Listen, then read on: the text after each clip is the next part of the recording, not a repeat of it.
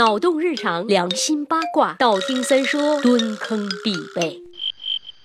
讨厌，又他妈七夕了！唉，银烛秋光冷画屏，轻罗小扇扑流萤，天阶夜色凉如水，卧看牵牛织女星，很惆怅，很惆怅啊！那么多人约三爷，都他妈不知道跟谁出去嗨好了呢？你们一定是想多了，呵呵呵呵呵呵呵。我其实是跟我家妈咪和爹地约啦。你们以为几千年来这文人墨客不断的渲染，七夕就真成了中国版本的情人节了？Too young, too simple。想想现在七夕节对于很多人而言，不过就是情侣之间吃一个烛光晚餐，看场电影，送个鲜花，我说爱你，你说我也是，接着开个房。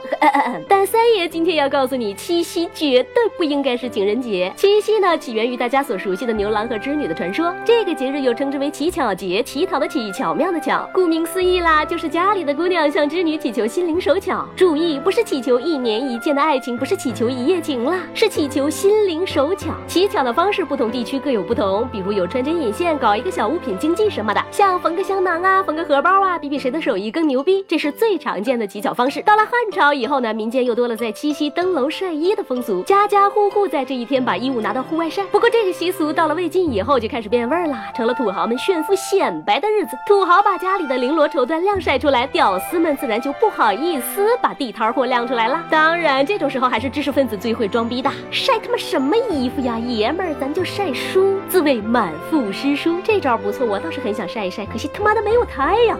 随着时间的推移，历史的演进，七夕节在不断的发展演变着，增添着新的内容。然而，所有的这一切到了近现代却戛然而止。在文革时期，传统节日的文化活动。都被称之为封建迷信，除了清明节以外，都被无情的取缔。也就是在这个时候，传承上千年的乞巧活动被中断了。文革结束以后，传统节日一个接一个的回归大众视野。只不过经过十年浩劫侵袭，再难重拾旧日的风致了。很多传统的过节方式、文化生活，在大众文化中渐行渐远，只剩些模糊的背影。在今天，同是中华文化圈的日本、韩国也在过七夕，它并没有变成情人节，反而保留着最传统的节日方式。在这一天，日本人呢会在诗笺上写下愿望和。诗歌，然后挂在院内的小竹子上。而在韩国，年轻的姑娘们会把瓜果放在桌子上，磕头祈求，让女人们织布的手艺越来越好。相较于日韩对中国这个传统节日的继承，再看看把传统节日包装成情人节的我们，呃，我竟无言以对呀。不管怎么说啦，毕竟是个节日啦，咪呀呀，让爷挨个翻个牌子，大家同乐同乐吧。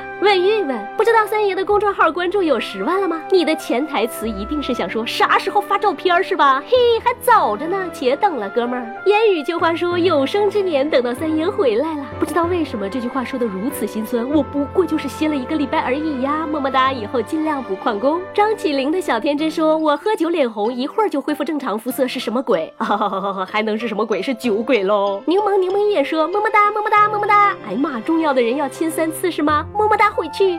琳达留言说：三爷我在坡县挺你，兄弟谢挺。Mr 凌厉说：三爷我请你喝酒吃小龙虾吧。哎妈呀，再加上点红茶和玫瑰花粉，三爷就死的更彻底了呢。老波仔 love 说：天气这么热，我们一起去泡澡吧，三爷。我只跟罩杯在 B 以上的人一起泡澡，你符合吗，兄弟？琉璃之人追逐幻影说：“三爷一日不听如隔三秋。”三爷哪里人呢？我觉得我想来找你，虽然很远的话，我就不去了。真的没关系，人不到钱来就可以了。打赏不看距离。青春单程票问你喜欢吃什么味儿的鸡爪子呢？喜欢在外面吃还是在家里坐着吃呢？我喜欢吃脱骨的烤鸡爪啦，家里如果能做出脱骨的效果也是很好的。六六号说游泳会传播性病，这位同学你对游泳池有很深的误解呀。曹畅说：“三爷应该会点我，嗯，哎呀妈，你是算命的吧？我还真点了。”我的西姐说：“三儿，你连茶都不能喝，就只能喝矿泉水了？谁说的？我还可以喝可口可乐，还有橙汁儿，连方便面都不给我说，我是旱鸭子。呵呵，彼此彼此，三爷也不是什么水货。”慧竹说：“一直很想问，到底怎么打赏？擦，来来来来来，喜马拉雅整不明白，来微信公众号三公子约子，曾经约的那个约呀，来。”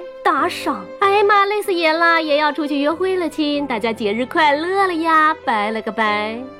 微信公号搜索“三公子曰”，让我们彼此相爱，为民除害啊。